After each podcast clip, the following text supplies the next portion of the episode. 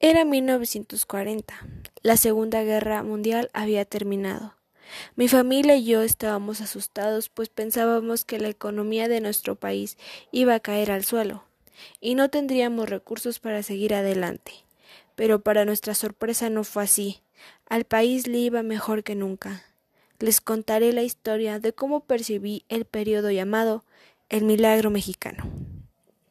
Un empresario mexicano poderoso me comentó que había hecho un pacto con el gobierno, con empresarios mexicanos y extranjeros, para una inversión, esto a cambio de beneficios.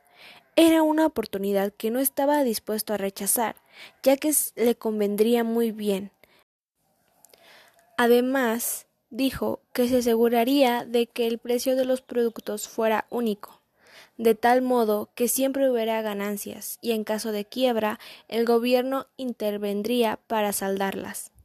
Le dije que era un proyecto maravilloso. Él me dijo que en efecto, y que lo mejor era que podría hacer negocios sin ningún miedo.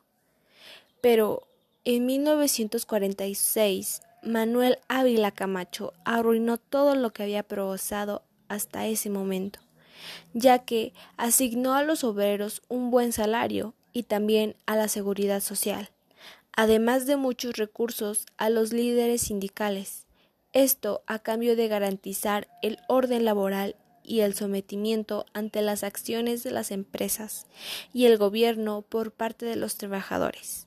Así que para este momento era el Estado el que financiaba la riqueza de las empresas y de los obreros en vez del poder de las propias ganancias de la economía. El gobierno a los campesinos les garantizaba el precio final de los productos, así como préstamos para la inversión en alimentos, pero eso solo era para los grandes propietarios, ya que a los pequeños campesinos muchas veces perdían sus tierras o simplemente las abandonaban para ir a la ciudad en busca de trabajo en empresas. Para ese momento, Miguel Alemán comenzó el proceso de sustitución de importaciones. Esto quiere decir que en México se estaba cerrando el comercio internacional, con la finalidad de fomentar el comercio interno. Esto se debía a que cada vez era más caro comprar mercancía por el bajo valor del peso frente al dólar.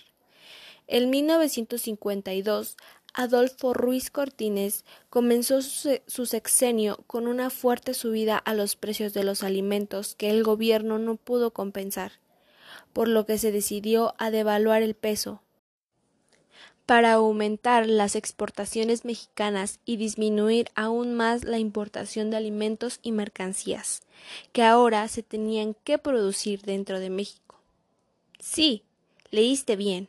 En mi época el presidente era el que decidía el precio del dólar a su conveniencia.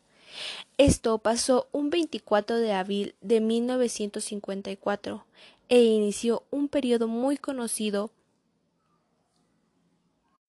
como el desarrollo estabilizador. A pesar de las dificultades, la industrialización en México continuaba y también la participación de la población. Incluso en 1953 por primera vez se reconocieron los derechos de la mujer. Se construyeron carreteras y se comenzó la modernización del gobierno para tratar de disminuir los niveles de corrupción, que desde mi época ya eran muy altos y causaban grandes pérdidas a las finanzas públicas. Para los finales del sexenio de Ruiz Cortines, la economía se había estabilizado, pero México ya era una bomba de tiempo para los siguientes presidentes. Para 1958, con Adolfo López Mateo, la dinámica económica seguía siendo la del apoyo financiero a las empresas mexicanas y extranjeras, a la vez que construía carreteras, puertos y conectividad de electricidad, así también como un constante endeudamiento a las finanzas públicas. Para Gustavo Díaz Ordaz, la situación económica y social le era muy complicada por la percepción de la población que era un gobierno corrupto y que solo beneficiaba a los empresarios y a la propia clase política.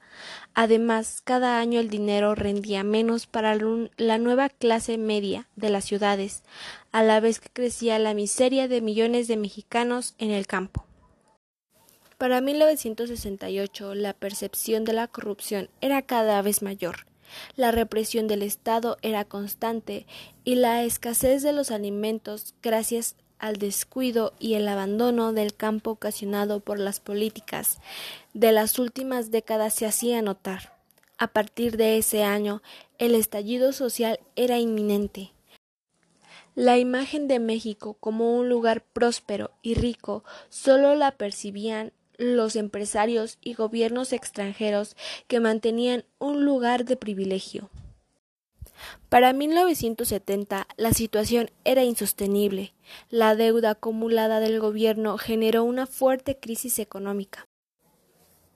El dólar se fue a las nubes, comenzaron a surgir guerrillas, empeoró la pobreza y de aquí en adelante se acabó todo milagro mexicano, porque en verdad iban a pasar muchos años difíciles para el país. Todo esto fue conocido como el milagro mexicano, un periodo de abundancia que era administrado por el Estado, pero que no logró construir una economía sólida para todo el país, ni para todos los mexicanos, y que gracias a la corrupción y al autoritarismo fomentaron la desigualdad, la pobreza, la delincuencia y la falsa esperanza de prosperidad nacional. Este mi cuento, espero le haya gustado y muchas gracias por el tiempo.